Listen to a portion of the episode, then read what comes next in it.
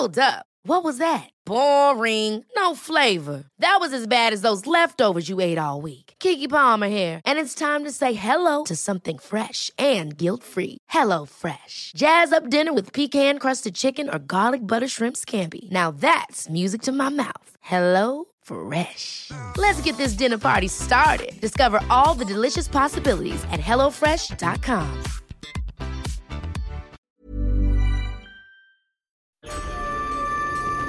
Sounds of Crime. Triggerwarnungen. Dieser Podcast ist für Hörende unter 18 Jahren nicht geeignet. Die Episoden dieses Podcasts können verstörende Inhalte über Gewalt, Mord und andere kriminelle Handlungen auch an Minderjährigen beinhalten. Welche Themen genauer besprochen werden, findest du in der Beschreibung. Bitte überlege sorgfältig, ob du dich dieser Art von Inhalten aussetzen möchtest, bevor du weiterhörst. Ich will nur einmal ganz kurz vorweg sagen, wir haben heute ein paar mehr Sounds als sonst. Ich habe mich versucht, kurz zu fassen in den Teilen dazwischen, aber ihr werdet merken, dass es nötig ist, damit ihr mitbekommt, was die Gesamtsituation ist. Okay. Und dann starten wir auch direkt mit dem ersten Sound. 911, where's your emergency? Um, I, I, I just got home and my house is completely trashed. It looks like someone broke in the side door. Okay, how long have you been gone? I, was- I've been gone all school day. Are you there by yourself? Yeah. I'm How old are you? 15. I need you to take a deep breath. I'm going to ask you a few questions, okay? Okay. My mom's car is here and it's on, and she's not home. And she was supposed to go to work today, and I can't Okay, find her. you're okay. Your mom's car is there. Is there any other way she ever get to work? Does she ever get a ride from anyone else? She, no, the car is on. It's turned The car is on, and you're sure she is not there. I searched the entire place. I've been here for like eight minutes. I've been looking. I Okay. can't find her. I'm right here with you, okay? What's your name? All right, my full name is Gregory Logan Ramos.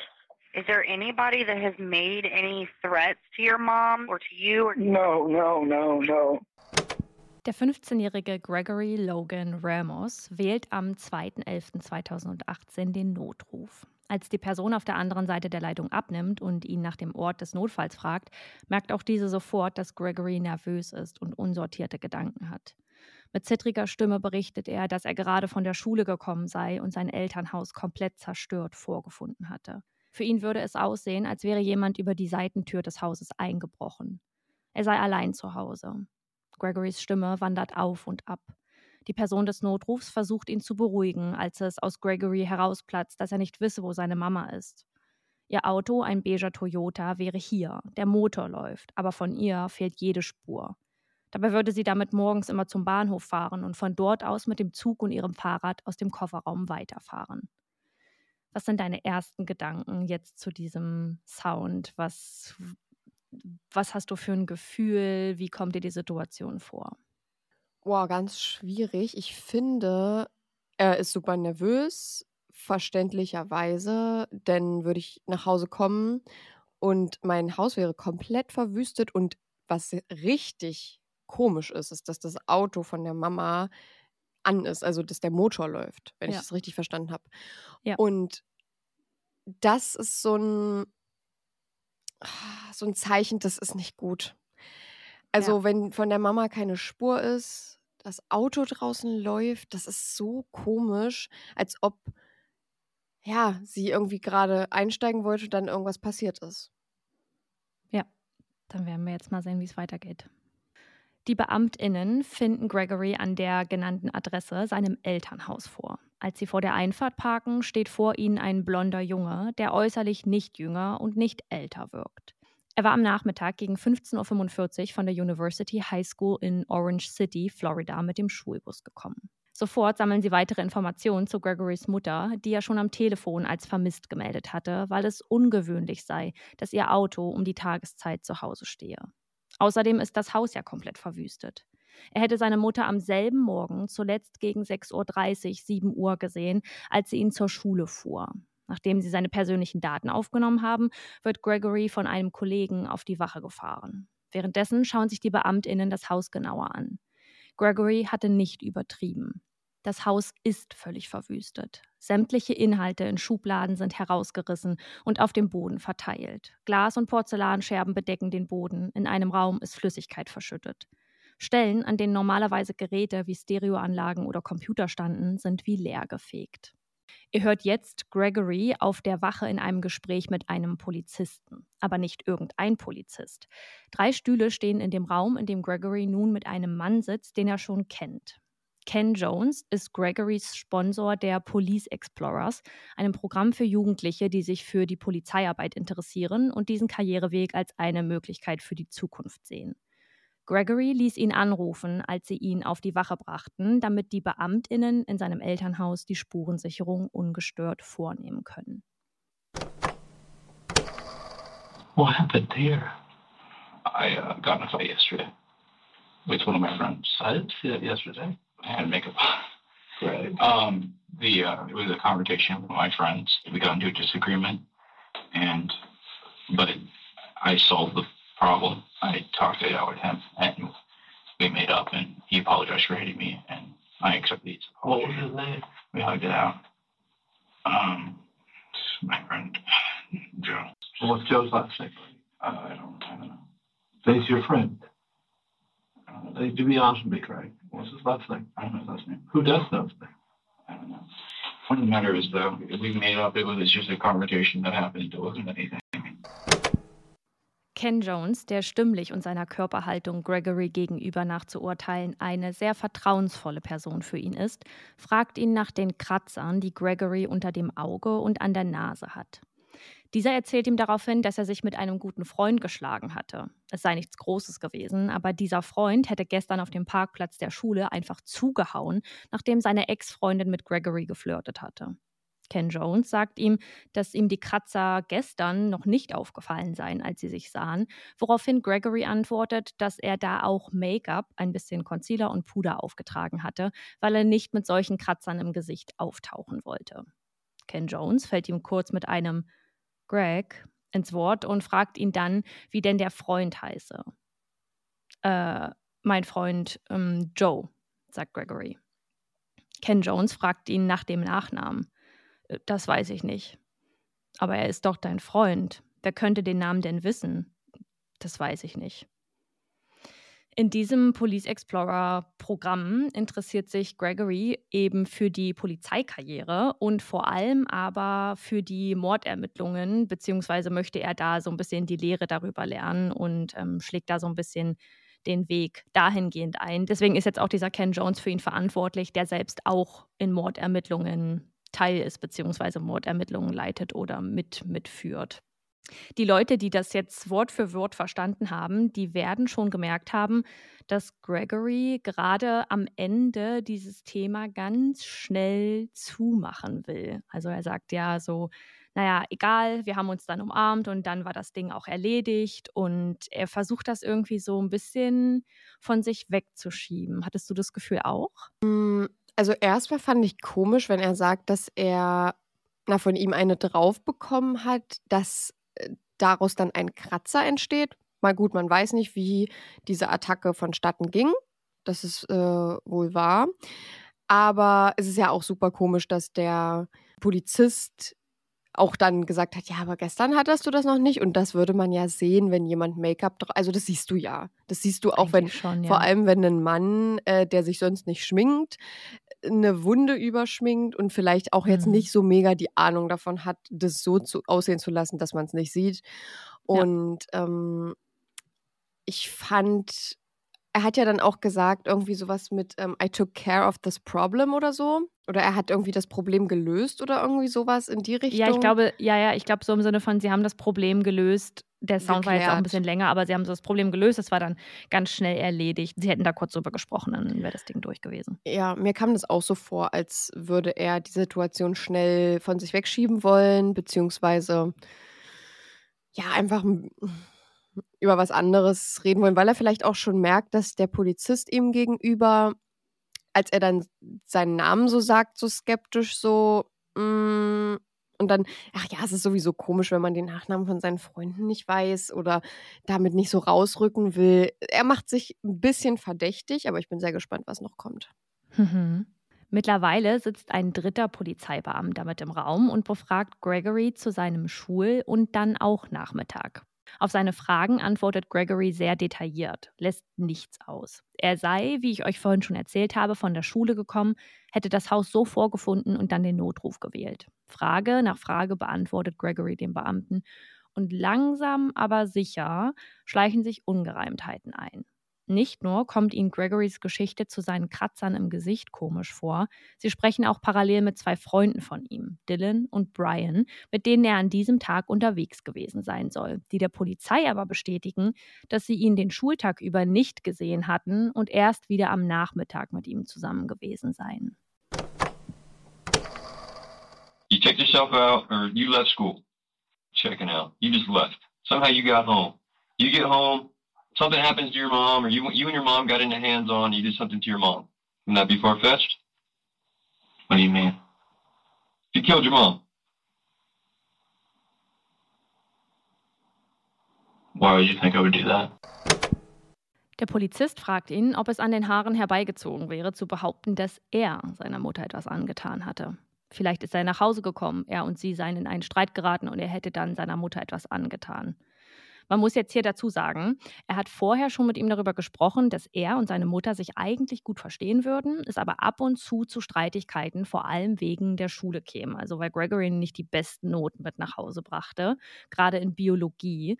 Und er versucht jetzt gerade, weil diese gesamte Geschichte, die Gregory erzählt, nicht so stimmig ist, vor allem nicht mit den Aussagen der Freunde und da nicht übereinstimmt, ihm so ein bisschen eine Möglichkeit zu geben, wenn er damit etwas zu tun haben sollte, eine Begründung dafür zu haben. Das ist ja oft eine Taktik in Vernehmungen, dass ja so ein bisschen den Verdächtigen dieser Grund hingeworfen wird, den können sie aufnehmen und den dann nennen oder irgendwie anbringen, um sie dann zu einem Geständnis zu bringen was für ein Geständnis Gregory hier ablegen würde oder ob es überhaupt dazu kommt, das werden wir noch sehen. Aber ich finde das jetzt verrückt, dass, dass es dazu kommt, dass davon ausgegangen wird, dass dieser 15-jährige Junge seine Mutter umgebracht haben soll. Und was ich noch viel überraschender finde, ist seine Reaktion, Ja. nämlich nicht einen, oh mein Gott, nein, sowas würde ich niemals machen. Warum wird denn sowas behauptet? Das verstehe ich jetzt nicht. Wie kommt es denn dazu? Sondern warum würden sie, warum würden sie denken, dass das so ist? So, er fragt erstmal nach, welche Eigenschaften an ihm eigentlich dazu führen würden, das zu denken. Das wollte ich dich gerade fragen, ob du denkst, dass das eine normale Reaktion ist, weil wenn mir sowas jemand vorwerfen würde und ich es nicht getan habe, dann würde ich garantiert nicht fragen, "Mm, warum denken sie das? Oder warum denkst du das? Ja. Oder was gibt dir den Anlass, das zu glauben? Da de- Also vielleicht ist es auch wieder eine Sache, wo jeder anders reagiert, aber ich fand das sehr ungewöhnlich Ja. und gar nicht so passend zur Situation jetzt gerade, weil seine Mutter ist halt immer noch verschwunden und er spielt ja immer noch den, naja, sich sorgenden Sohn teilweise. Und dann irgendwie so emotionslos zu fragen, warum denken sie das, warum denkst du das, ist irgendwie so, das passt nicht zur Situation jetzt gerade. Ja, diese Vernehmung geht jetzt zu diesem Zeitpunkt auch schon eine ganze Weile. Und es ist nicht das erste Mal, dass in dem Gespräch angebracht wird, dass der Mutter etwas zugestoßen ist. Und als das das erste Mal so hervorgebracht wird von dem Polizisten, da sagt er sowas wie, ähm, ja, dass deine Mutter tot ist. Und dann sagt Gregory schon sehr überrascht, sie denken, dass meine Mutter tot ist. Und dann sagt er so, nee, das musst du mir sagen. Das kannst du mir das sagen, so von wegen. Und dann sagt er so, nee, das weiß ich nicht, das weiß ich nicht. Wie gesagt, ich würde niemals meine Mutter anfassen. Und er sagt mehrere Male in der Vernehmung, also bestimmt sechs oder sieben Mal immer wieder in den Teilen. Also ich rede nicht von sechs oder sieben Mal in der gesamten Vernehmung, sondern sechs oder sieben Mal hintereinander, ich würde ihr niemals was antun. Ich würde niemals, ich würde sie niemals anfassen, ich würde ihr niemals irgendwie was antun. Niemals. Das würde ich nicht machen, weil ich sie liebe. Ich würde das niemals machen. Das ist verdächtig, denn eine Person, die eine Sache immer wieder wiederholt, wirkt so, als würde sie versuchen, ihr Gegenüber von einer Sache zu überzeugen. Und sich selbst vielleicht auch ein bisschen. Also, oder Ja. sich selbst so darzustellen, dass, also dass er sich das eben selbst auch einreden muss, um authentisch seine Rolle in dem Moment weiterzuspielen. Gregory bestreitet alles. Mit den Worten, soll ich Ihnen sagen, was wirklich passiert ist, leitet er eine weitere Geschichte ein. Er habe sich am Abend vor dem Verschwinden seiner Mutter in ihr Schlafzimmer geschlichen, sein Handy, was sie ihm weggenommen hatte, zurückgeholt, seine Freunde angerufen, hätte sich dann aus dem Haus geschlichen, ihr Auto genommen und sei mit Dylan und Brian umhergefahren. Sie hätten Alkohol getrunken, er sei dann in den frühen Morgenstunden nach Hause gekommen, habe sich umgezogen und sei normal zur Schule gefahren. Was Gregory jetzt nicht weiß, parallel zu ihm werden seine beiden Freunde Brian und Dylan ebenfalls befragt und deren Geschichten stimmen nicht mit seiner überein. Ganz im Gegenteil. I'm sorry for lying. I know, but now's the time to get it all out, all of it. Pretty much what happened. Me and Brian were driving to school this morning, and he called me and Brian. Said, "Hey, something big happened." He wouldn't say on the phone, so me and him had to go get him. Then he gets in the car, and he says, "I did it. I really did it."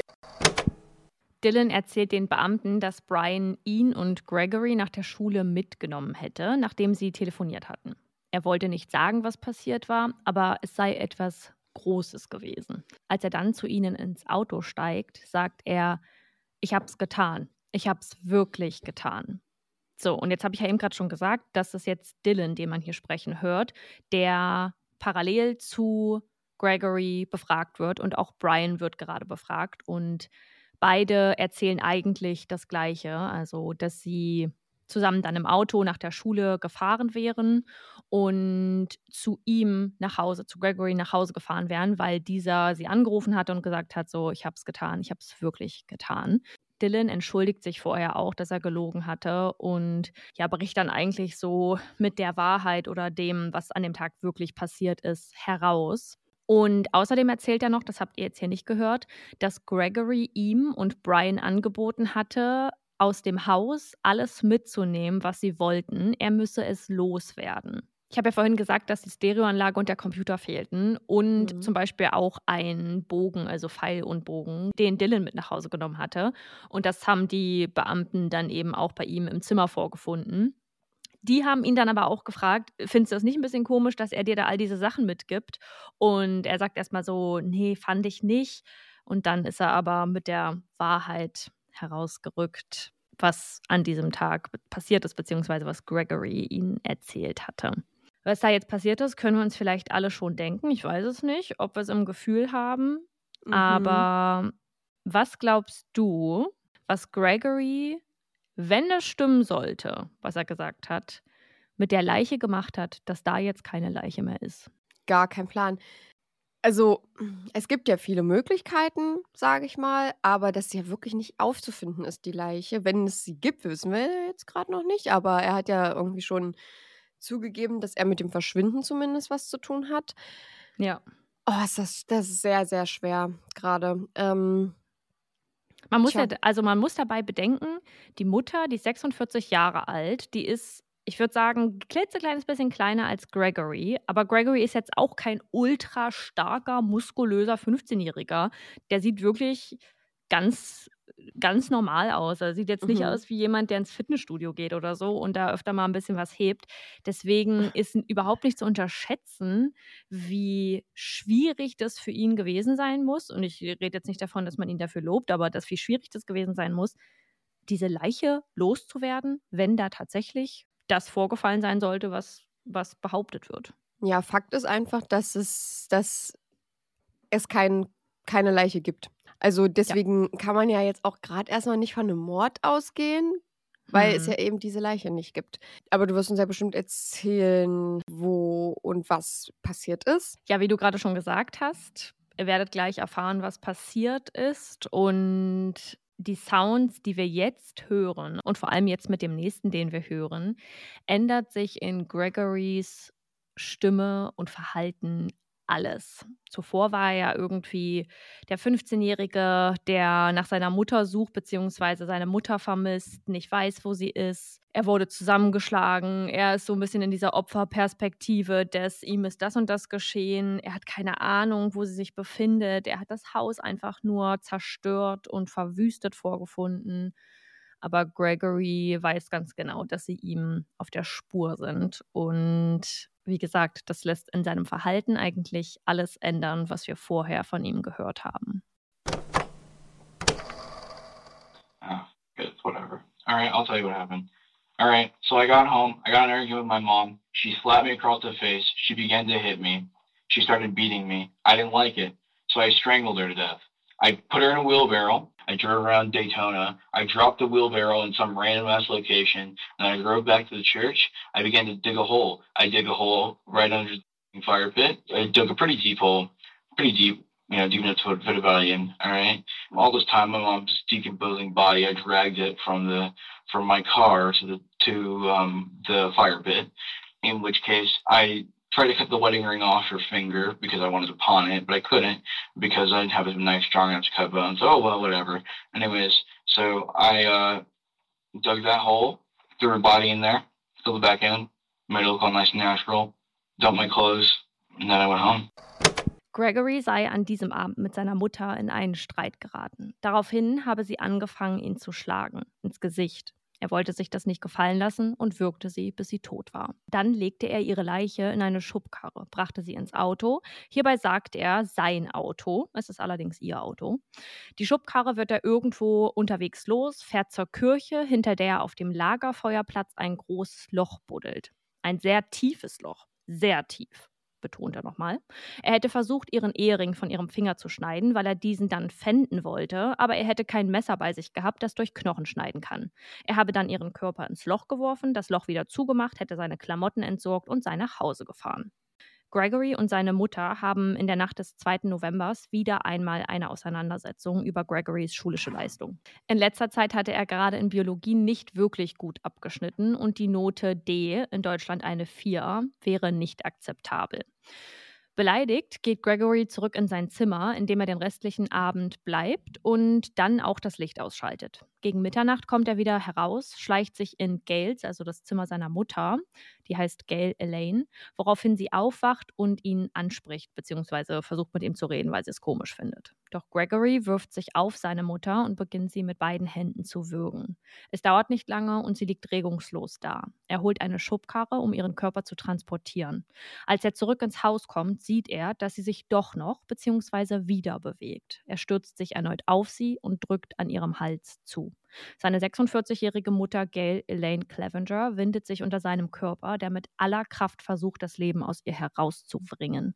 Sie schlägt um sich, packt ihn am Arm oder an den Schultern, kratzt ihn im Gesicht, doch Gail kommt nicht gegen ihren Sohn an. Nach 30 Minuten, so wie Gregory es später sagen wird, lässt er von ihr ab und kann nun sicher gehen, dass sie wirklich nicht mehr leben würde. Das hier war jetzt der Part im Fall, in dem ich extrem wütend wurde. Ich habe schon nur ja. gestern geschrieben, dass ich im Rage-Modus bin, weil mich dieser Junge so extrem wütend macht. Die Art ja. und Weise, wie er hier anfängt zu sprechen, und es zieht sich jetzt noch durch den gesamten Fall. Naja, egal. Oder wie er dann wiederholt, wie tief er das Loch gegraben hat. Er musste das unbedingt nochmal betonen, dass das ja so tief war, das Loch, was er da gegraben hat. Mhm. Das Verhalten steigert sich jetzt eigentlich nur noch und ich war und bin immer noch geschockt, wie respektlos und kaltblütig ja. seine Taten dadurch, nicht nur dadurch, also generell sind, aber dadurch auf einmal werden. Das ist so eine, das ist, das wird katapultiert in eine ganz andere Richtung. Ja, weil er so kühl darüber spricht und das so runterrattert, was er alles gemacht hat, seinen diesen Tatablauf runterrattert. Ja. Ich habe erst gedacht, ich hätte Barrel verstanden, was ja so ein Fass oder sowas wäre. Deswegen dachte ich, er hatte mhm. das vielleicht in diesem Fass äh, transportiert. Wheelbarrow, also äh, ah, Schubkarre. Ja. ja, ach krass. Okay. Und was war jetzt mit der Kirche? Er hat die, äh, die Leiche jetzt unter der Kirche vergraben? Nee, er ist hinter die Kirche gefahren. Da gibt es so einen kleinen Lagerfeuerplatz, wo ich vermute mal vielleicht so PfadfinderInnen oder auch einfach zu irgendwelchen Treffen ähm, man sich hinsetzen kann und um so ein Lagerfeuer sitzen kann mit so ein paar Bänken. Da sind so Steine in der Mitte.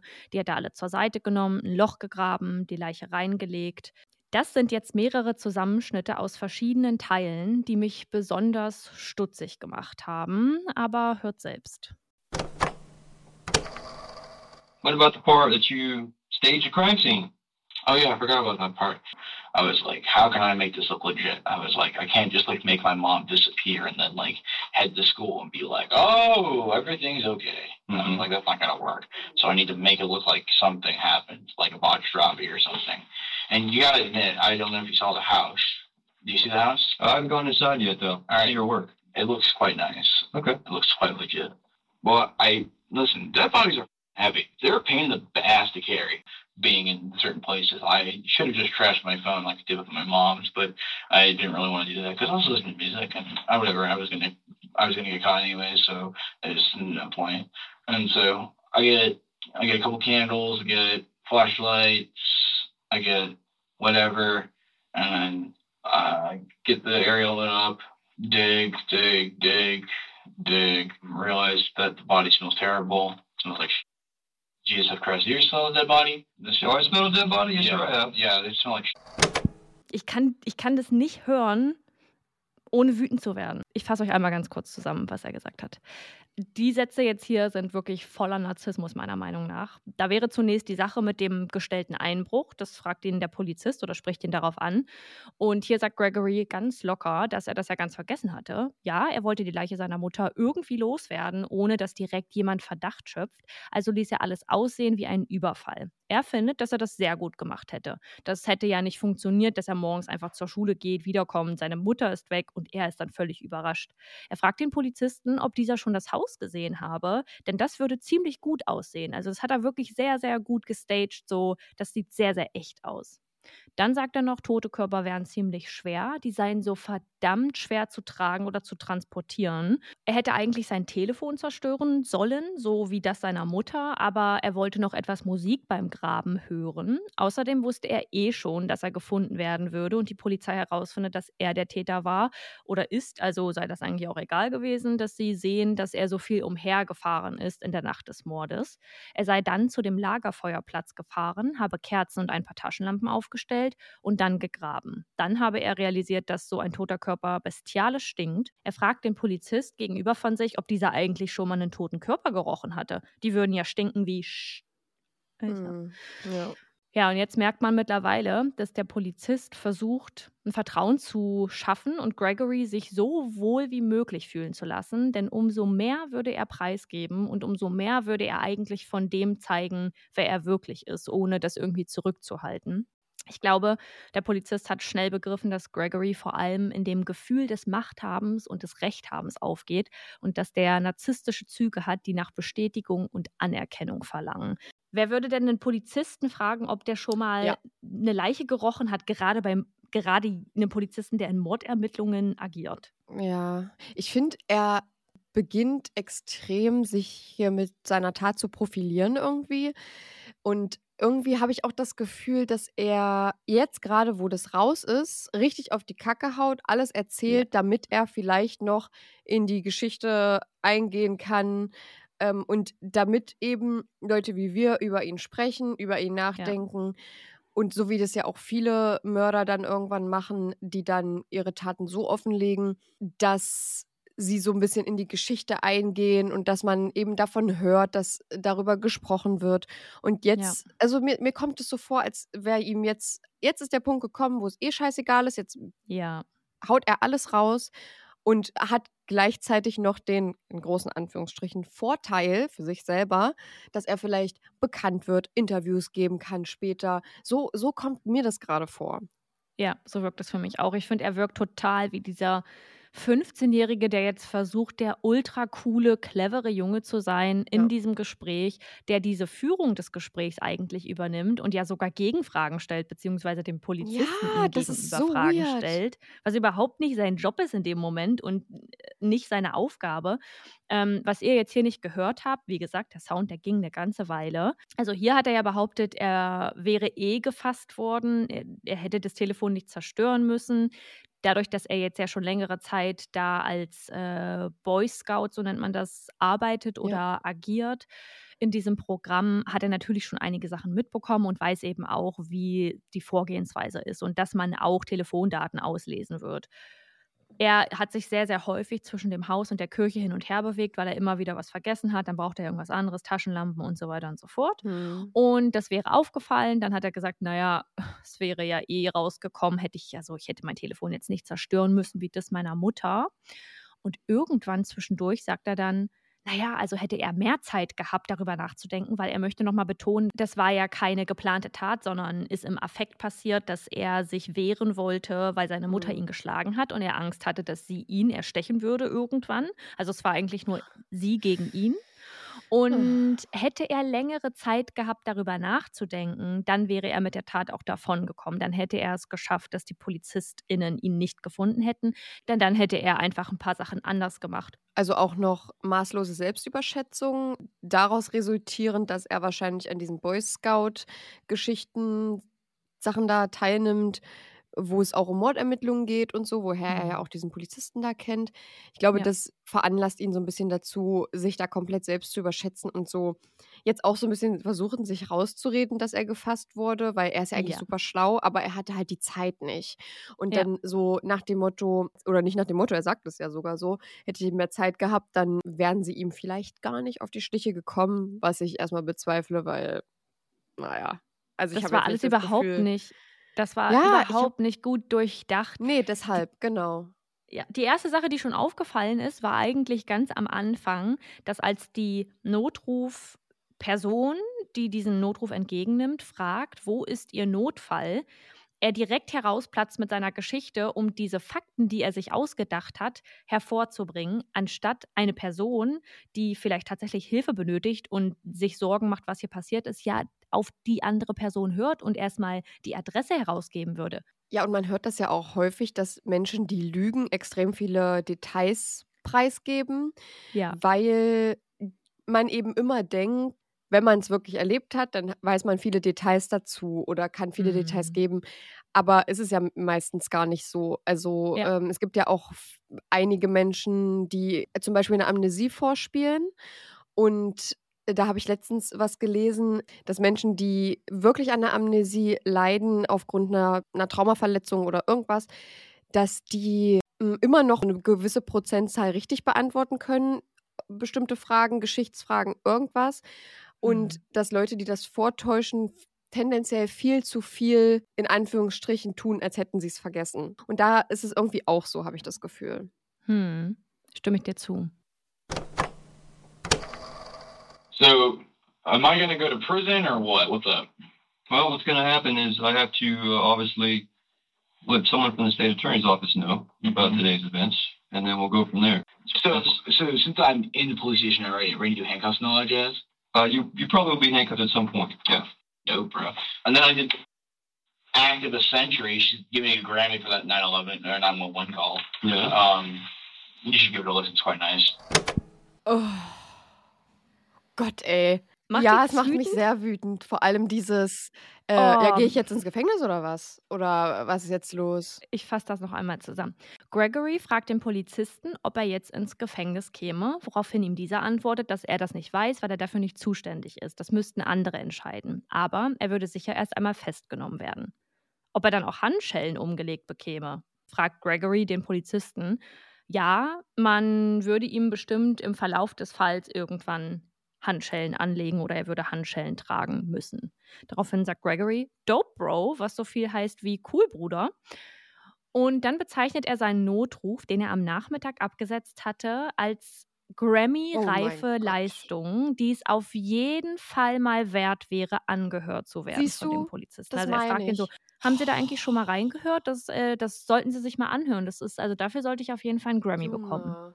Das ist doch genau, das bestätigt doch genau das, was ich vorhin gesagt habe, dass er jetzt richtig damit wenn man das so sagen kann, bekannt werden will. Er, er ist jetzt bekannt als der, der seine Mutter getötet hat. Ich, es, ich bin so wütend. Ich glaube, er möchte nicht, nicht mal unbedingt als die Person bekannt werden oder dastehen, die seine Mutter getötet hat, sondern als der, der das alles so super gestaged hat, der das, der den Anruf am Anfang so gut hinbekommen Oh. hat und das so gut geschauspielert hat und alles so gut durchgeführt hat, weil er ja so toll aufgepasst hat in Mhm. seinen, in, in dem Prozess, in diesem Programm.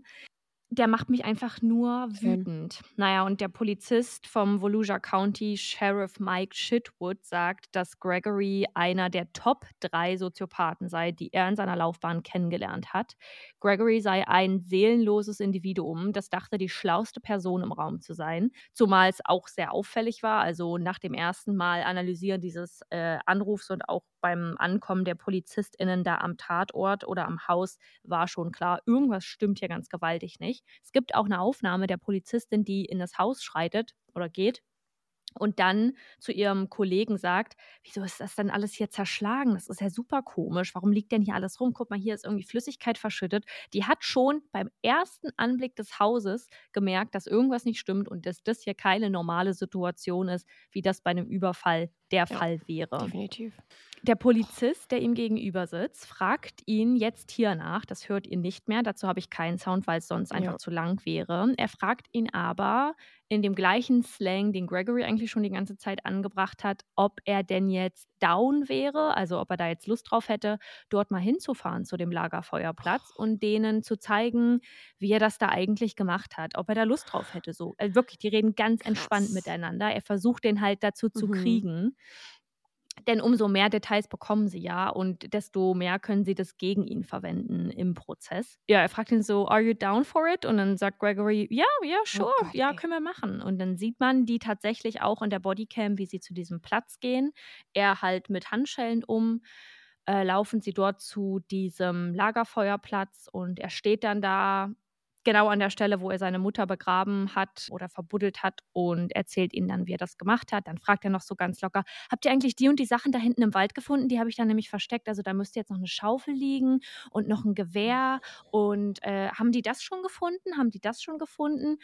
Und es ist so Ja. absurd. Es ist überhaupt Oh. nicht greifbar, was dieser Junge gemacht hat. Ja. Und für ihn ist das, ich glaube, er denkt da, er denkt da gerade gar nicht drüber nach. Ja, äh, Weiß irgendwie habe ich das. Gefühl, es ist so sein Lebenswerk gerade.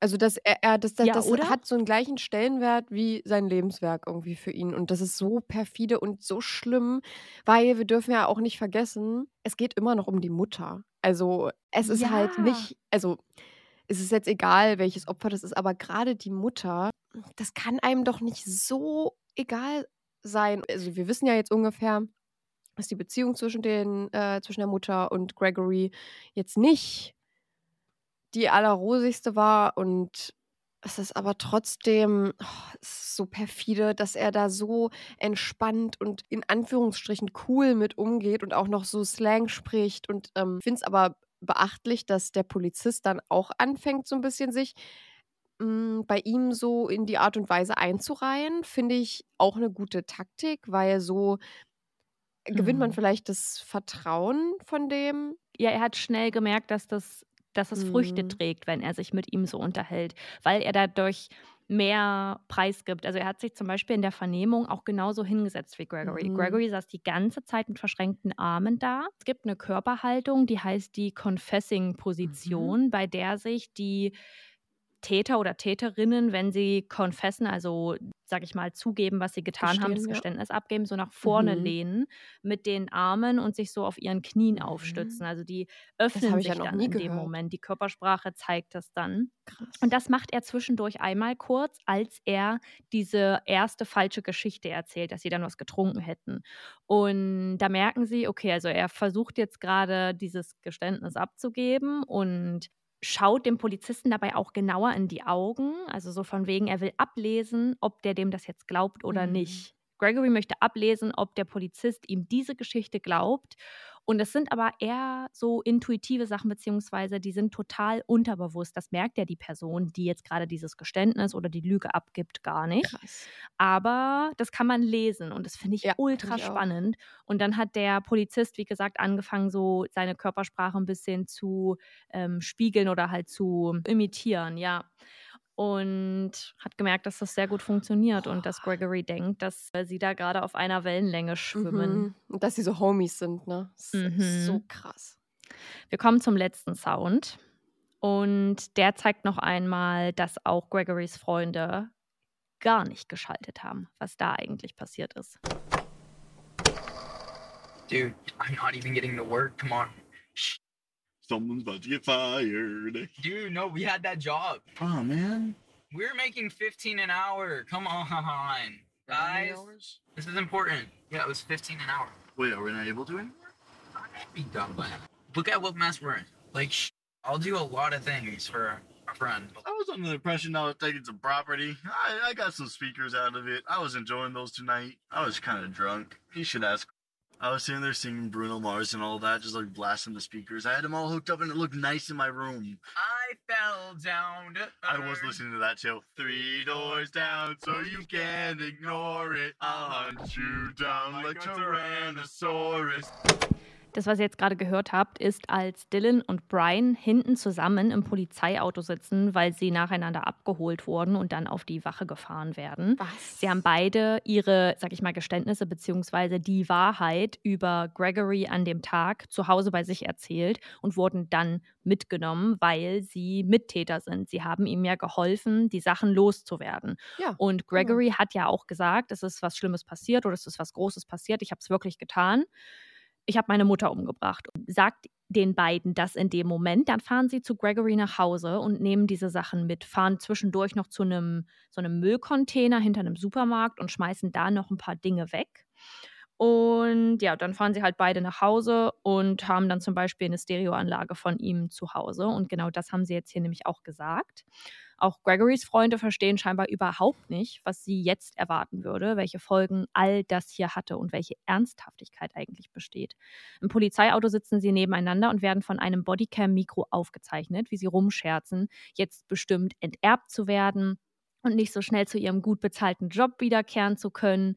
Die Stereoanlage, die einer der beiden von Gregory bekommen hatte, nachdem dieser versuchte, einen Einbruch vorzutäuschen und einige Gegenstände bei seinen Freunden zwischenzulagern, hätte er, also die Person, die die jetzt bekommen hat, an dem Abend sehr genossen. Also er mochte das, dass er die bei sich zu Hause hat, hätte auch noch ein bisschen was getrunken und ein paar Songs gehört, unter anderem Bruno Mars. Und dann stimmen sie gemeinsam so ein Lied an, was ihr am Ende gehört habt, weil er auch meinte, das habe ich gestern Abend auch gehört. Oh, das fand ich so schlimm. Oh, ich bin auch so verdammt. Boah, ich- ey, das, und ich habe, also jetzt mal kurz aus meiner Perspektive und der, der Hörer vielleicht. Ja. Ich habe nicht gewusst, in welchem Setting jetzt gerade dieser Sound stattfindet. Ich habe Ja. gedacht, es wäre vielleicht irgendeine versteckte Kamera gewesen, aber dass du sagst, das ist im Polizeiauto. Die wissen, das ist der Ernst der Lage, der hier gerade stattfindet. Ja. Eigentlich sollten sie das wissen. Und dann fangen die da an zu singen und darüber zu reden, wie gut äh, diese Stereoanlage in sein Zimmer gepasst hat und äh, wie toll das war. Und Und weißt du, was das Absurdeste ist? Das ist durch eine Bodycam aufgenommen. Der Polizist sitzt mit im Auto. ja, deshalb. Dann fahren die los, dann sprechen die darüber. Und dann sagt der Polizist einmal, das habt ihr jetzt nicht gehört, dann sagt der Polizist einmal, wartet mal ganz kurz, ihr müsst mal eben ruhig sein und spricht halt durch sein Funkgerät mit, mit seinen KollegInnen, erzählt denen, dass er jetzt diese beiden Jungen auf die Wache bringen würde oder aufs Präsidium. Und dann reden die danach einfach weiter. Dann sagt er so, ja, jetzt könnt ihr weiterreden. Und dann reden die tatsächlich einfach ganz normal weiter, so wie sie vorher gesprochen haben. Und die realisieren überhaupt nicht, was passiert ist. Ich weiß gerade auch gar nicht, was ich dazu sagen soll. Ich finde es einfach nur so perfide, gruselig Ja. und so unmenschlich, wie die sich verhalten. Und da, das kann man auch wieder nicht aufs Alter be beziehen, weil es ist gerade einfach egal, wie alt die sind, weil das davon gehe ich mal aus, dass 15-jährige Menschen wissen, dass man sich so nicht verhält oder auch gar nicht so die Gedanken haben, sich so verhalten zu wollen. Weißt du, da gehört ja erstmal viel zu, diese Gedanken zu haben von wegen, oh, die Stereoanlage, die hat mega gut reingepasst, aber das dann auch noch so zu sagen vor einem Beamten, aber finde ich nur richtig, dass sie da zur Mittäterschaft irgendwie herangezogen wurden oder schon zur Mitwisserschaft eigentlich ist. Aber ich glaube eher Mittäterschaft, weil sie ja schon viel auch mitgeholfen haben. Ja, ich finde das Wort unmenschlich trifft es auch sehr, sehr gut. Gregory Logan Ramos wird für den Mord an seiner Mutter Gail Elaine Clevenger wie eine erwachsene Person zu 45 Jahren Haftstrafe verurteilt, wobei er in 25 Jahren erstmals Antrag auf Freilassung auf Bewährung stellen könne. Außerdem wird er für das Verfälschen oder Beseitigen von Beweismitteln verurteilt. Er plädiert auf schuldig. Dylan Seglerek und Brian Porras werden wegen Mittäterschaft verurteilt. Brian Porras sitzt eine Strafe von 828 Tagen im Gefängnis ab, ehe er eine Bewährung Bewährungsstrafe von zehn Jahren hat, nachdem seine Eltern die Kaution von 100.000 Dollar gezahlt hatten. Dylan Seglerek sitzt für 309 Tage im Gefängnis, als er erst eine Kaution von 200.000 Dollar angeboten bekommt, weil das Gericht sich bei ihm mit seiner mentalen Vorgeschichte nicht sicher war, ob er sich selbst etwas antun würde. Gail Elaine Clevenger wird von ihren Freunden und ihrer restlichen Familie, unter anderem ihrem Mann Gregorys Stiefvater, als liebende Mutter bezeichnet, die immer versuchte, die richtigen Wege zu finden, mit ihrem pubertierenden Sohn umzugehen. Nicht nur einmal hatte sie Gregory bei einem seiner Wutausbrüche in der Vergangenheit gesagt, dass sie Angst vor ihm habe, wenn er so ausflippe. An diesem Abend und in dieser Nacht zeigte Gregory Logan Ramos, wozu er fähig ist. Am Tag darauf bewies er, wie egal ihm das Verschwinden und der Tod seiner Mutter wirklich waren.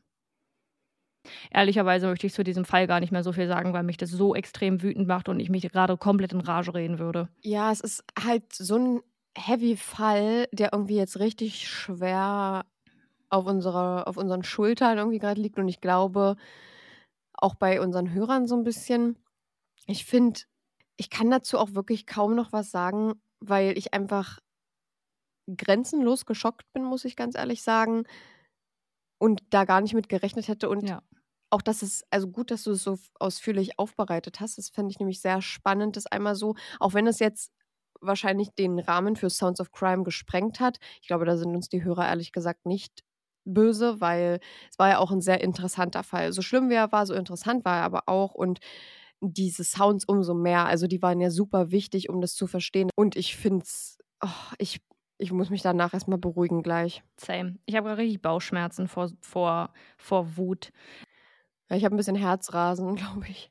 Ich weiß gar nicht, was wir jetzt sagen sollen, dass man diese Emotionen auffängt. Wenn ihr uns wissen lassen wollt, was ihr zu dem Fall denkt, dann schaut gerne bei unserem Instagram bei überdosis.crime.podcast Mit UE.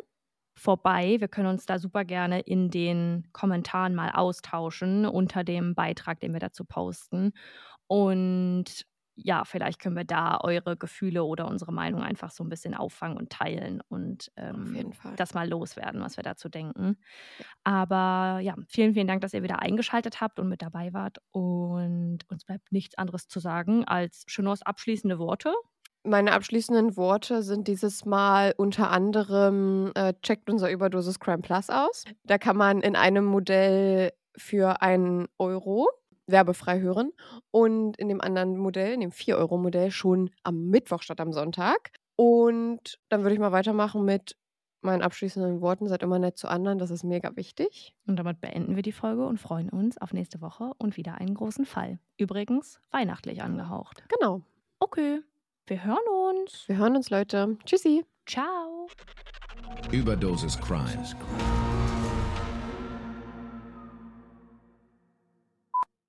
Gregor se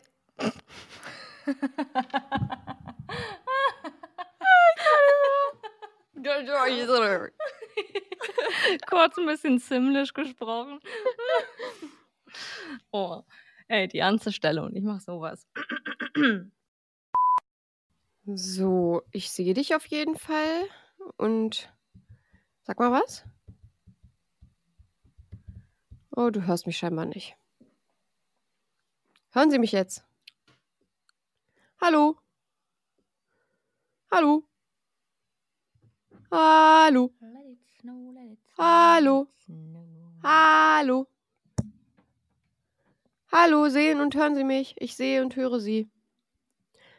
Hallo? Hallo? Hallo?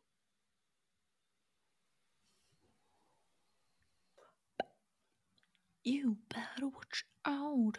You better not cry.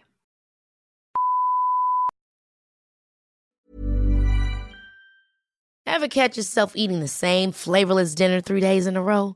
Dreaming of something better? Well, HelloFresh is your guilt free dream come true, baby. It's me, Kiki Palmer. Let's wake up those taste buds with hot, juicy pecan crusted chicken or garlic butter shrimp scampi. Mm. Hello Fresh. Stop dreaming of all the delicious possibilities and dig in at HelloFresh.com. Let's get this dinner party started.